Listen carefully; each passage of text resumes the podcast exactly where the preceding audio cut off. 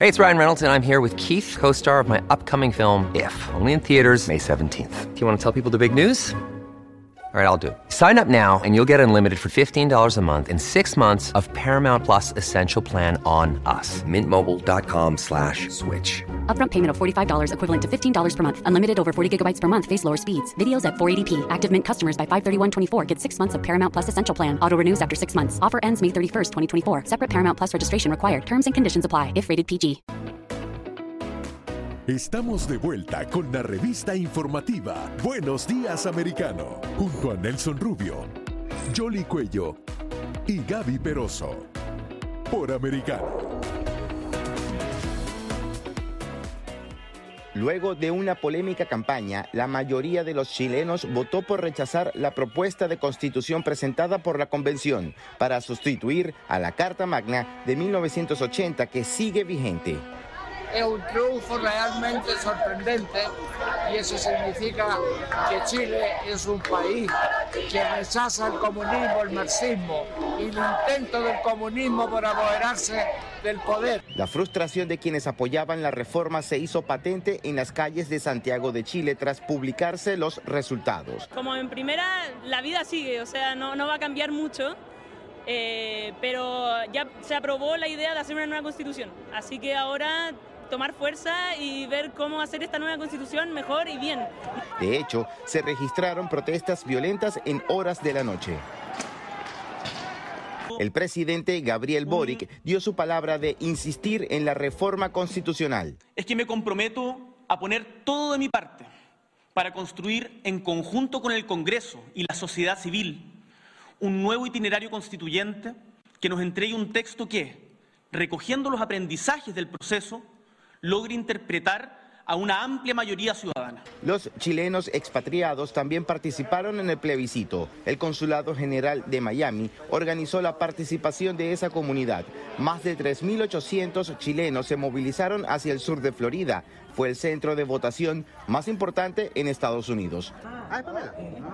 A la instalación acudió a votar la estrella chilena del fútbol Iván Bambán Zamorano. El centrocampista aprovechó para expresar su anhelo de una nación unida. Creo que tenemos como países sudamericanos, eh, digamos, eh, ver un poco el futuro con, tranquilidad, con optimismo y, hay que trabajar en pos de eso. Yo creo que todos tenemos que ponernos a disposición eh, intentar eh, tener un país mucho más unido, mucho más con, la dinámica de, que todos eh, somos importantes, todos podemos aportar, sentirnos valorados en nuestro país y así mirar hacia adelante nada más. En Estados Unidos funcionaron ocho centros de votación para los chilenos. José Pernalete, Voz de América, Miami.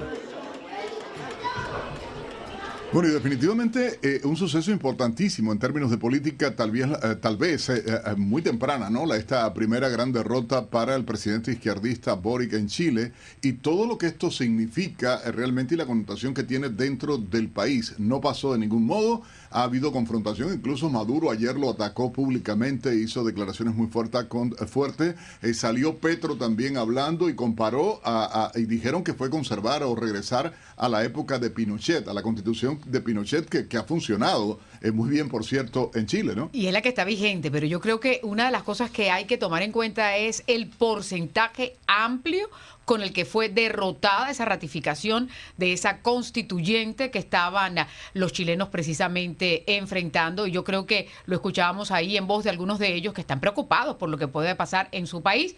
Y yo creo que el gran interrogante ahora es qué sigue, sobre todo porque Boris ha convocado y dice, bueno, hay que, hay que buscar la solución, parece que va a ser una barrida ministerial como parte de, de esa reagrupación, porque él apuntó todo su objetivo hacia ese referéndum ya que fue derrotado este fin de semana y ahora vamos a ver eh, cómo se, se va a desenvolver todo este proceso porque mencionabas a Petro y muchos ah, en la política colombiana le decían, tome nota, presidente, de lo que le está pasando a Chile. Sí, y es que adicionalmente dicen que su mala gestión también se vio reflejada en la votación, como Gabriel Boric defendió todo el tiempo esta eh, propuesta de constitución de alguna manera pagó los platos rotos. Vamos a darle la bienvenida a Mijael Bonito, él es abogado y profesor de la Universidad Autónoma de Chile.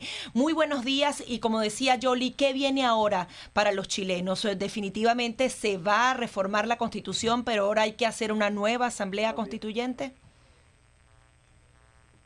¿Me escuchan? Sí, lo escuchamos perfectamente. ¿Qué cree usted que viene ahora para Chile?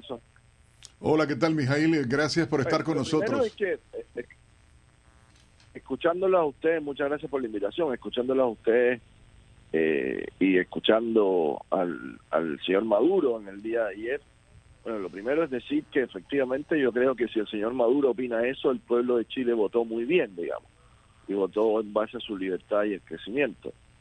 Eh, ahora vienen momentos bastante complejos porque el presidente Gabriel Boric efectivamente eh, enlazó su gobierno, enlazó su figura eh, con el apruebo a la propuesta de nueva constitución.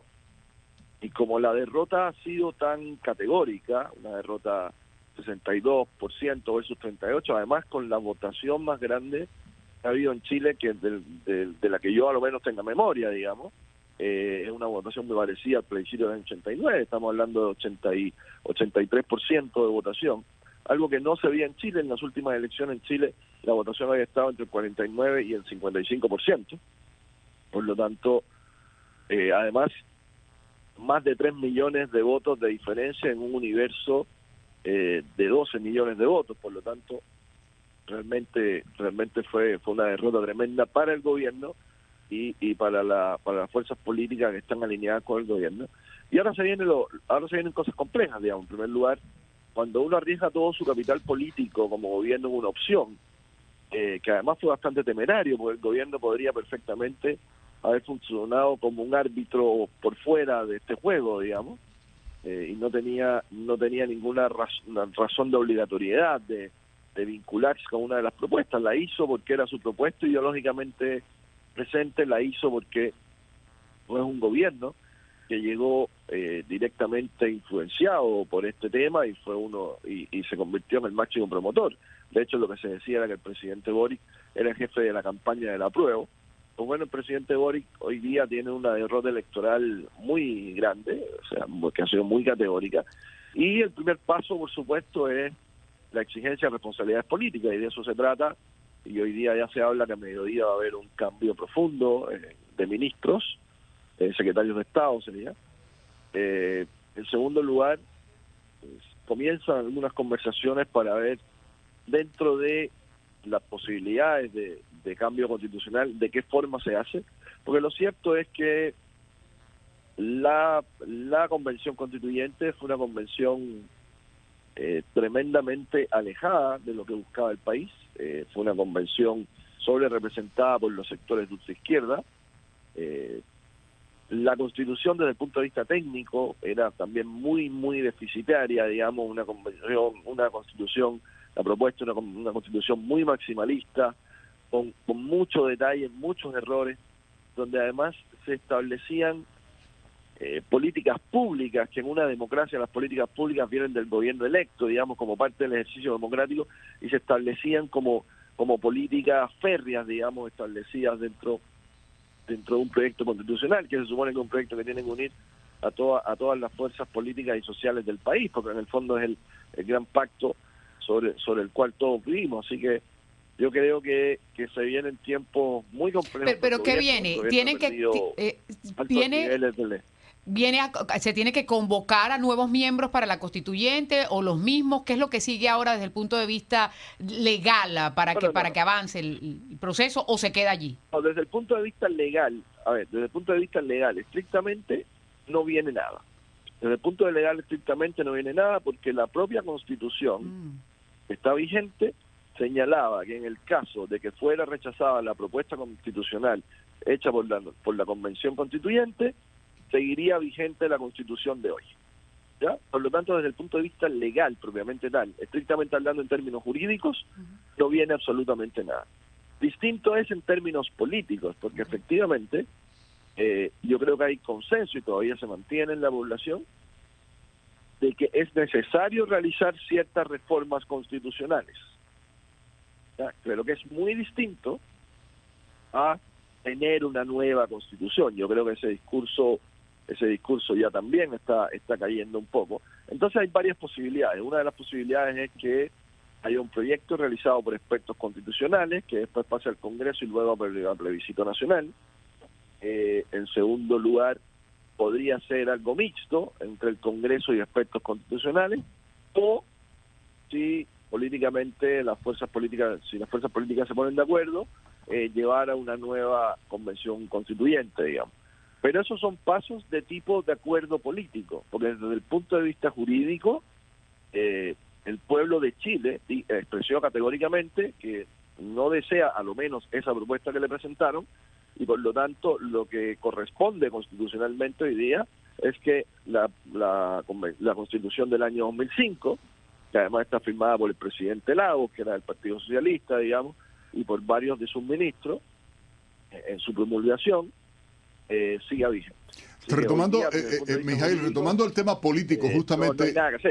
Retomando, y disculpa que te interrumpa, el tema político realmente, algo que me llama enormemente la atención, porque incluso dentro de, bueno, vamos a hablar del conflicto mapuche, por ejemplo, que es una de las eh, handicaps que tiene el gobierno de Boris en estos momentos, pero hay algo que llama la atención.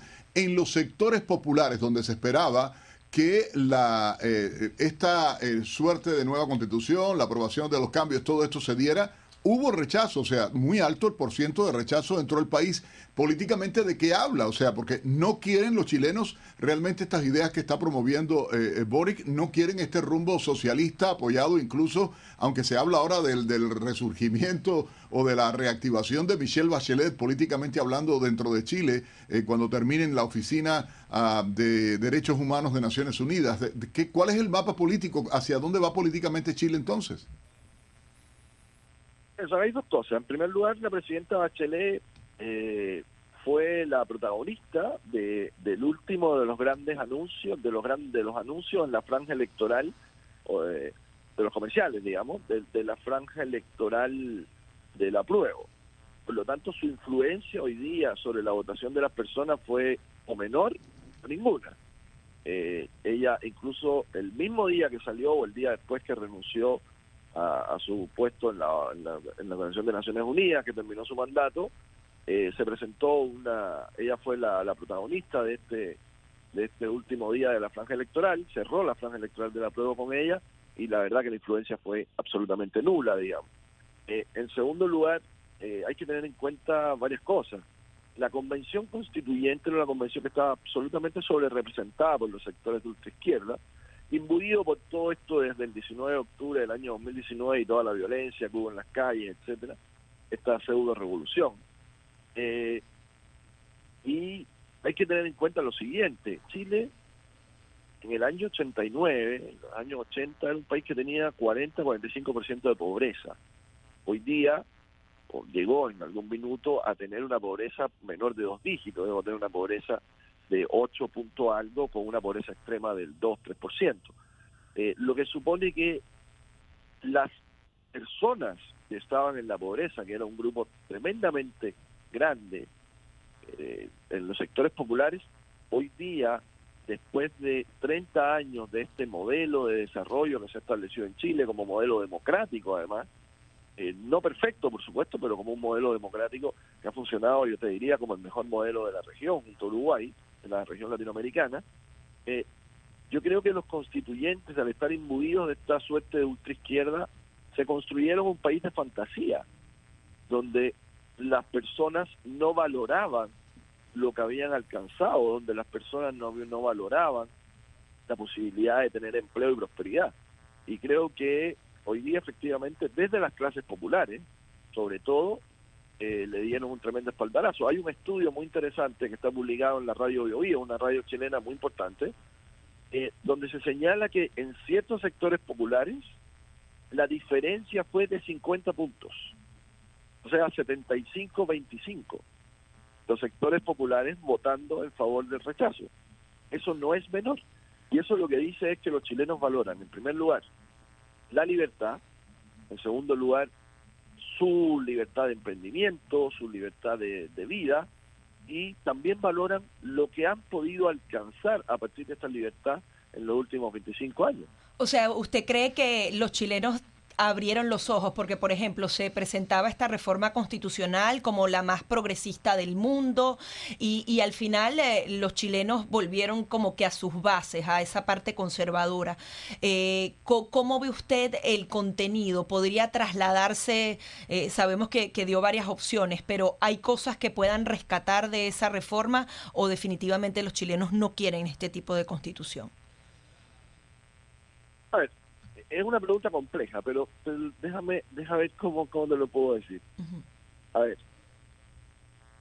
la realidad chilena, o, lo que se llama hoy día progresismo, yo te diría no solo en Chile, en el mundo, esta cosa media woke, media iluminada, digamos, eh, parte de grupos elitistas que tienen una concepción de, de paternalismo tremendo eh, con los grupos más vulnerables, digamos, o los grupos más populares.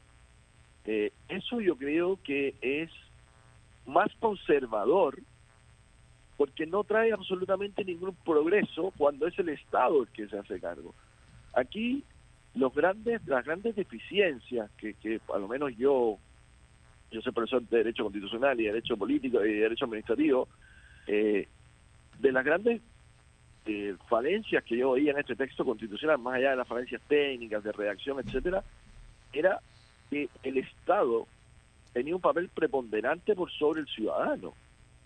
Entonces, la gente también concibe que la dependencia del Estado no es algo eh, que les lleve al desarrollo. Y, yo creo que es un error, eh, yo creo que yo sé que está extendido y todo eso, pero yo creo que es un error o, es una falacia que se le llame progresismo a algo que pone por delante al estado de los individuos. Entonces, yo creo que ese es un mensaje que también caló muy profundo. Además, eh, hablamos de Chile es un país tremendamente patriótico, digamos. Yo yo quisiera que ustedes vieran cuando hay fiestas nacionales, que son el mes de septiembre, a mediados del mes de septiembre, el sentir patriótico, las banderas en las calles, las banderas en las casas, como la gente tiene costumbres de ir a las fondas a ver los juegos y a ver las tradiciones de, toda la vida de este país, de toda la historia de este país, y tocó un poco eh, esa ruptura de este como progresismo woke, digamos, de esa ruptura que querían instalar, o esa ruptura que querían instalar con las tradiciones patrias también. Cuando hablamos de plurinacionalidad, que era una de las cosas fundamentales que la gente rechazó en la propuesta de constitución. Y que tuvo además rechazo dentro de los propios grupos eh, étnicos, en este caso los indígenas como, como agenda. Mijail, te queremos agradecer enormemente este contacto desde Santiago de Chile a Mijail eh, Bonito Lobio, abogado, constitucionalista, eh, profesor universitario, igualmente en, el, en Sudamérica, concretamente en Chile. Oye, tenemos otra invitada especial. Gracias, Mijail, por este contacto. No, muchas gracias, Nelson. Muchas gracias a ustedes por la invitación. No, un placer siempre. Y tenemos otra invitada, Yoli.